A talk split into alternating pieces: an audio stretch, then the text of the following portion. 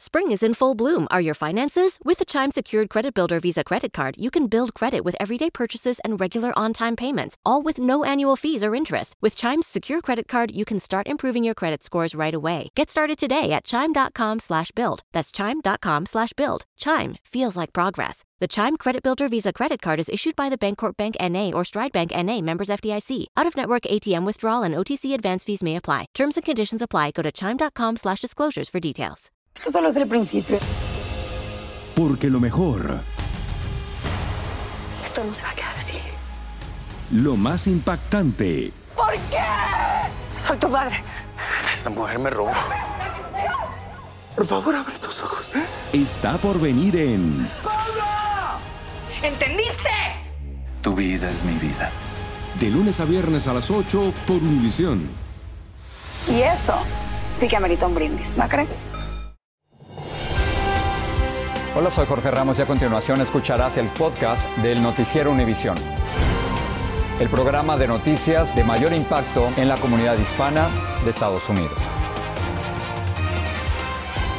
Y le amigos, muy buenas tardes. Comenzamos con esto. La Reserva Federal, que es el Banco Central de Estados Unidos, aumentó los intereses primarios por cuarta vez consecutiva en lo que es claramente un esfuerzo por frenar la inflación y tratar de evitar una recesión económica. El nuevo aumento es del 0,75%, es igual, León, que el del mes pasado, y llega en momentos en que han surgido señales de que la economía se desacelera. En la práctica, este incremento significa que los consumidores vamos a tener que pagar más por las deudas de tarjetas de crédito y todo eso que compremos a plazos. Pedro Rojas reporta desde Washington.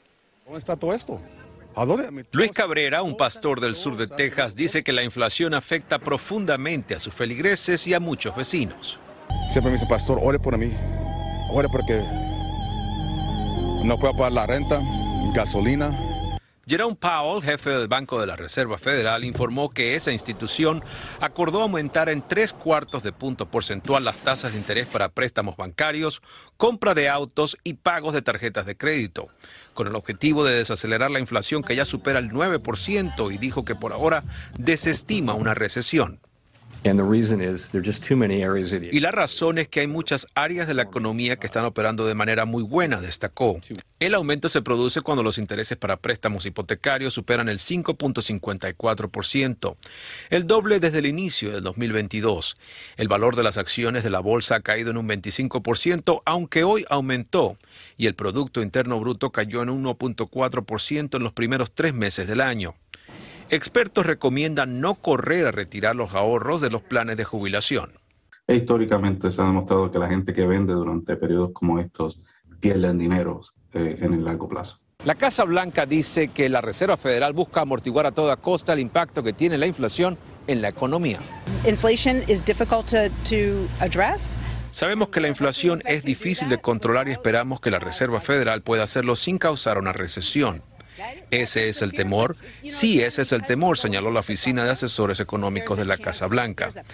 Mañana se publicarán las primeras cifras sobre el Producto Interno Bruto del segundo trimestre de este año. Otro indicador importante de la salud de la economía. Expertos advierten que si continúan caída podrían acercarnos a una recesión. En Washington, Pedro Rojas, Univisión. El Departamento de Justicia investiga los esfuerzos de Donald Trump por revertir los resultados de las elecciones presidenciales, esto según informa el diario The Washington Post. Aunque el Departamento de Justicia no lo confirma ni lo niega, fiscales federales han interrogado a testigos sobre las acciones del expresidente. Claudia Uceda está en Washington con los detalles. El Departamento de Justicia investiga las acciones de Trump en su intento por anular el resultado de las elecciones presidenciales del 2020. Según el Washington Post, en abril, investigadores obtuvieron registros telefónicos de funcionarios y ayudantes claves, entre ellos de su ex jefe de gabinete, Mark Meadows. El reporte indica que fiscales federales, como parte de una investigación criminal, han preguntado a varios testigos cercanos a Trump sobre su involucramiento. Entre los interrogados figuran dos ex asesores del vicepresidente Mike Pence. Estas investigaciones son bastante ah, confidenciales y por lo tanto no se sabe mucho de lo que está ocurriendo precisamente. En una entrevista con la cadena NBC, el fiscal general no dio detalles, solo indicó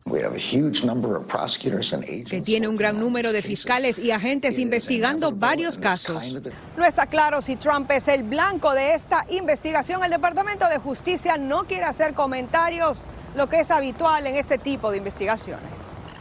Entre tanto, el comité legislativo que investiga el asalto al Congreso el 6 de enero divulgó un nuevo video de quien fuera el secretario de Defensa en funciones, negando que Trump solicitó miles de tropas de la Guardia Nacional antes del 6 de enero.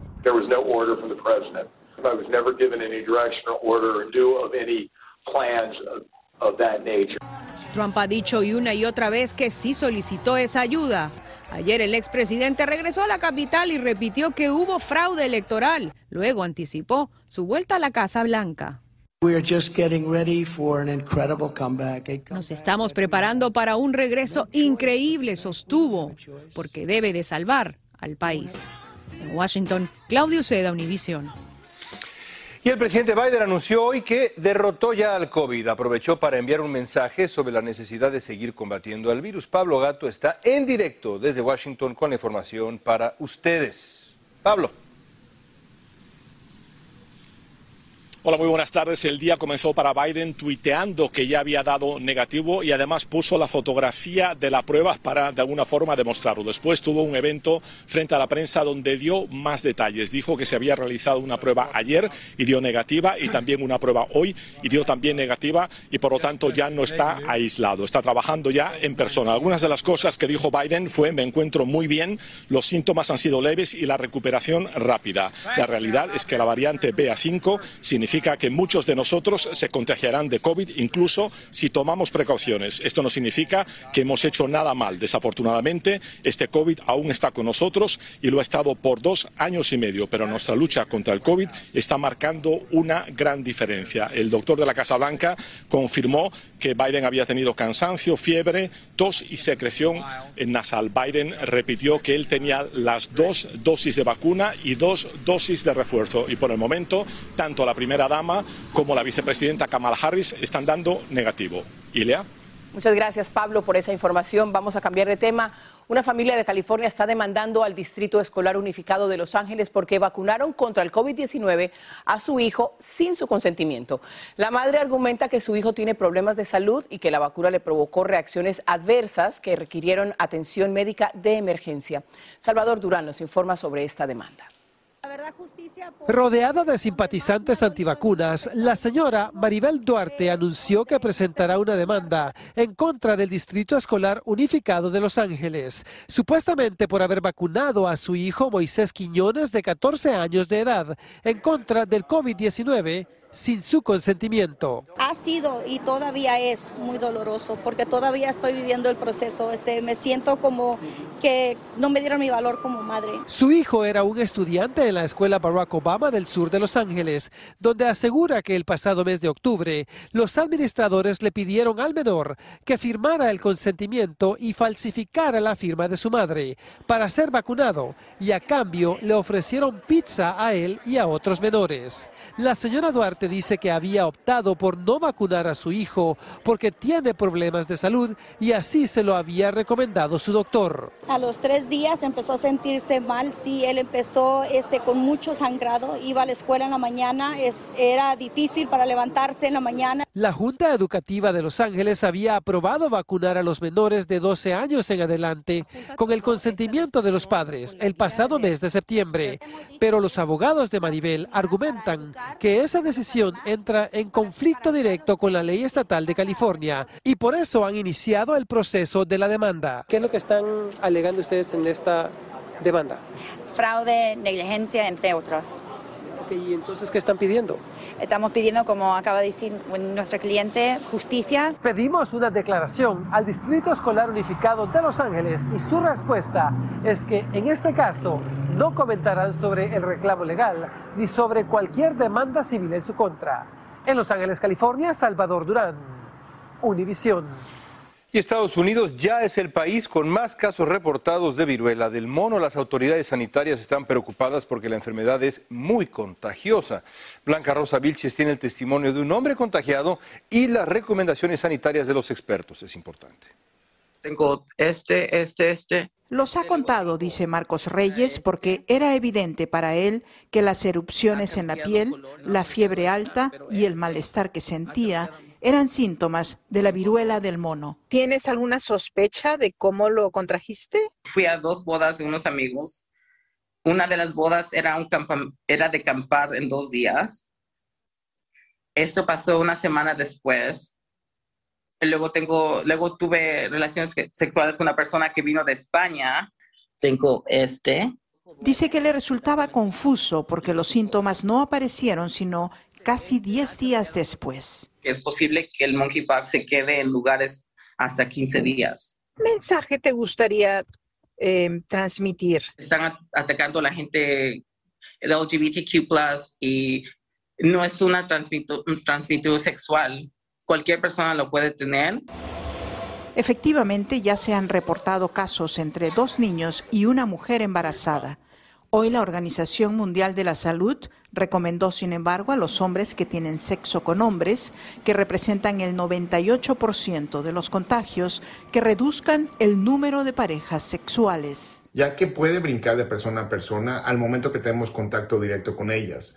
Esto quiere decir que compartamos una cama, cepillos de dientes, utensilios de cocina y también líquidos corporales.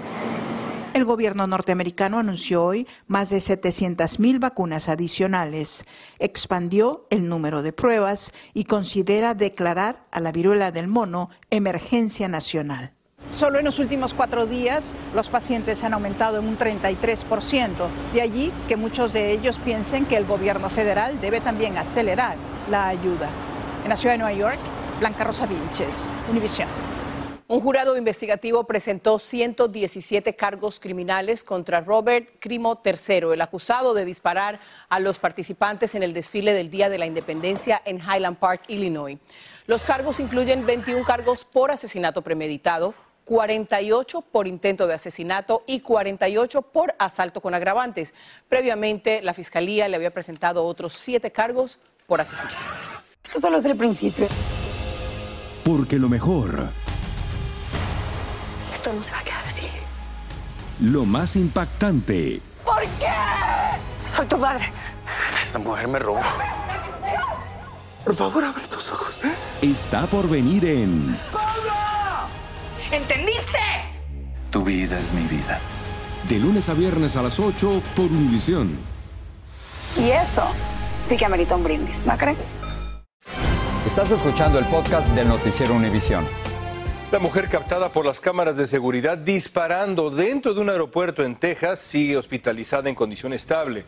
El jefe de policía de Dallas informó que Portia Odufuwa se presentó este lunes en el aeropuerto de Dallas, sacó una pistola y empezó a disparar al techo. Ahí la tiene. Un agente le devolvió el fuego, le disparó varias veces en la parte inferior del cuerpo. La policía dice también que Odufuwa tiene un largo historial delictivo y que incluso ya ha sido declarada incompetente para ser juzgada. Dos ex policías de Minneapolis involucrados en la muerte de George Floyd fueron sentenciados en audiencias separadas en la Corte Federal. A Tu se le condenó a pasar 42 meses en prisión y a Jay Alexander Kung recibió una sentencia de 36 meses. Ambos fueron condenados por violar los derechos civiles de Floyd.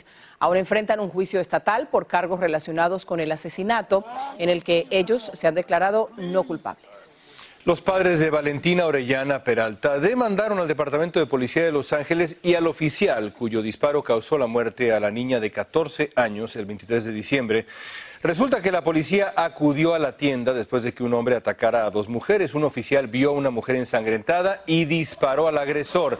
Pero una de esas balas atravesó la pared del vestidor y mató trágicamente a Valentina. El secretario de Estado Anthony Blinken dice que Estados Unidos le hizo una importante oferta a Rusia para que libere a la basquetbolista Britney Griner y al también estadounidense Paul Whelan. El anuncio aumentó la especulación de que Washington está dispuesto a canjear a Victor Bout, a quien apodan el mercader de la muerte y sobre el cual Hollywood hizo la película Lord of War. Greiner pidió hoy clemencia a un tribunal ruso que la condenó por llevar dos cartuchos de cannabis en su equipaje. El contrabando de migrantes se ha convertido en un negocio muy, pero muy rentable para la versión más peligrosa del crimen organizado. Cada día, con cada migrante, los coyotes ganan miles de dólares. Y como contrabandean personas en grupo, y todos los días las ganancias son, imagínense ustedes, de miles de millones. Desde McAllen, Texas, Luis Mejid nos habla de esta actividad ilegal que pone en riesgo la vida de miles de migrantes. Es un rito diario y constante. Todos los días y a todas horas, miles cruzan la frontera para entregarse a inmigración. Porque allá tenemos hambre, no hay trabajo, no hay nada. Ay, entonces eso es lo que lo hace uno. ¿me entiendes? Para la patrulla fronteriza, cada migrante es un caso. Para los contrabandistas, para los coyotes que los traen, cada uno representa miles de dólares en ganancias. En el pasado los coyotes trabajaban en forma independiente, pagándole un impuesto a los carteles para que les permitieran mover a los migrantes por su territorio. Pero en los últimos años la operación ha cambiado. Los carteles se encargan ahora del negocio, ganando miles de millones de dólares con el sufrimiento de quienes cruzan la frontera. Entre 9 mil y 12 mil dólares es lo que nosotros cobramos por un viaje de un centroamericano. Hace un tiempo un coyote nos dijo cuánto cobran por persona. Multiplique esa cifra por decenas de miles de migrantes. El negocio de los carteles se ha convertido en una industria que genera más de 13 mil millones de dólares al año una lucrativa motivación para traficar seres humanos. Básicamente es el dinero. Quiero darle a mi familia un, un futuro bien. Con equipos especializados en logística, transporte y vigilancia, los carteles son tan eficientes como brutales. Para los migrantes, el riesgo no termina al cruzar la frontera. Después son puestos por estas organizaciones criminales en las cajuelas de los vehículos, en cajas de trailers, en camiones de, de U-Haul o también muchas de las veces en carros meten hasta 10, 12 personas. No importa las consecuencias, los carteles siempre ganan. Hace un mes en San Antonio, 53 migrantes murieron encerrados en un camión. Los coyotes ya habían cobrado por su trabajo. En McAllen, Texas, Luis Mejid, Univisión. El secretario de Seguridad Nacional, Alejandro Mayorkas, se reunió en Honduras con la presidenta de ese país, Xiomara Castro, para conversar sobre inmigración. También abordaron temas de derechos humanos, como la necesidad de combatir juntos la trata de personas y proteger a miles de menores migrantes hondureños que están en la frontera con Estados Unidos. La administración Biden prepara una nueva tarjeta de identificación para inmigrantes, según informaron funcionarios de seguridad nacional. La tarjeta serviría para identificar a los migrantes que tras cruzar la frontera tienen permiso para estar en el país. Jaime García nos habla sobre la llamada tarjeta de expediente seguro. Las nuevas tarjetas de identidad de ICE serán para identificar a inmigrantes que tienen permiso para permanecer en el país mientras realizan sus trámites para regularizar su estancia en Estados Unidos. Primeramente se los quieren dar a las personas que los están dejando salir bajo fianza o bajo palabra. En una declaración escrita a un vocero de ICE, señaló a Univision que la meta de la tarjeta SDC es mejorar las actuales formas en papel que se desgastan rápidamente en la vida cotidiana. Eh, sabemos que el sistema que existe ahorita ya es antiguo. Cuando personas se tienen que presentar al Departamento de Inmigración, tienen que llevar sus papeles que les dan para que se los firmen ellos. Esos papeles se hacen viejos, se rompen, se pierden. Además de la fotografía, el nombre y la nacionalidad del inmigrante, las tarjetas llevarán un código de seguridad QR para dar acceso electrónico a la información actualizada de su proceso migratorio, lo que levanta algunas dudas. ¿Quién tendrá acceso a la información que se está colectando a través de este programa? ¿Y qué pasará, por ejemplo, si la persona eh, después es buscada por autoridades de migración? ¿Se usará esta información para detener a esa persona? La tarjeta también es considerada como un complemento al programa de detención alternativa, el que requiere que los inmigrantes que son dejados en libertad provisional utilicen un grillete electrónico o se reporten constantemente con los agentes de ICE a través de una aplicación telefónica. Hay mínimo 34 mil personas detenidas ah, en los centros de inmigración, así es que si les dan identificación a ellos, más a las personas que les dan fianza, estamos hablando de un número grande. El Congreso autorizó 10 millones de dólares para el programa piloto de las tarjetas, que se expedirán a finales de este año. En Los Ángeles, Jaime García, Univision. Más de 3.000 bomberos siguen combatiendo el incendio Oak, el más grande en California este año. Los bomberos dijeron que lo han contenido en un 32% y que esperan tenerlo ya contenido para el día 6 de agosto. Ojalá que así sea. Bueno, el Papa continúa en Canadá y en su viaje a la provincia de Quebec hace unos años. eh, en esa provincia la mayoría era católica, León. Pero ahora se han cerrado cientos de iglesias por falta de feligreses. María Antonieta Collins tiene un resumen de las actividades de Francisco durante el día de hoy. Hola, ¿qué tal? Les saludo hoy desde Quebec, donde hemos llegado hace un par de horas en lo que es la parte intermedia de la gira del Papa Francisco en Canadá. Dejamos Edmonton con la imagen que será icónica también en el papado de Francisco, que es él orando. Pidió que lo dejaran orar solo unos momentos ahí frente a Lake Santan. ¿Por qué ahí? Bueno, porque él sabe que es un santuario nacional de devoción sin denominación religiosa. Es decir, pueden llegar cualquiera que busque sanación, reconciliación y paz. Ahí él solo, a lo que dijo, le semejaba el mar de Galilea, se puso a orar. Después bendijo el lago con su misma agua y bendijo a quienes estaban ahí presentes. Con esta imagen, el día de hoy dejamos Edmonton para encontrarnos un Quebec totalmente diferente. En Edmonton no hubo una sola persona fuera de las escoltas que recibieran al Papa. Aquí la población se ha desbordado y son cientos, son miles los que desde el mis- la misma salida del aeropuerto hasta el centro de Quebec donde nos encontramos han estado haciendo fila, han esta- estado haciendo cola solo por verlo pasar, por decirle adiós. Se espera que esta noche en su discurso hable de temas como la guerra en Ucrania, como los inmigrantes. Canadá es un país que recibe la inmigración, también sobre los indígenas y los abusos cometidos en las escuelas residenciales que fueron parte de un proyecto aprobado por el gobierno de Canadá en el siglo pasado y hasta principios y mediados de este. Este es el panorama. Con esto regreso con ustedes a los estudios. Muy buenas tardes o muy buenas noches desde Quebec, en el Canadá. Gracias, María Antonieta, como siempre, manteniéndonos informados ¿no? de toda la jornada del Papa Francisco. Muy conmovedora la imagen del Papa en su silla de ruedas contemplando este, este lago en este viaje que ha sido histórico para Canadá y para el propio Papa Francisco. Así es, la responsabilidad espiritual a pesar de las dolencias en la rodilla. Así termina el episodio de hoy del podcast del Noticiero Univisión. Como siempre, gracias por escucharnos.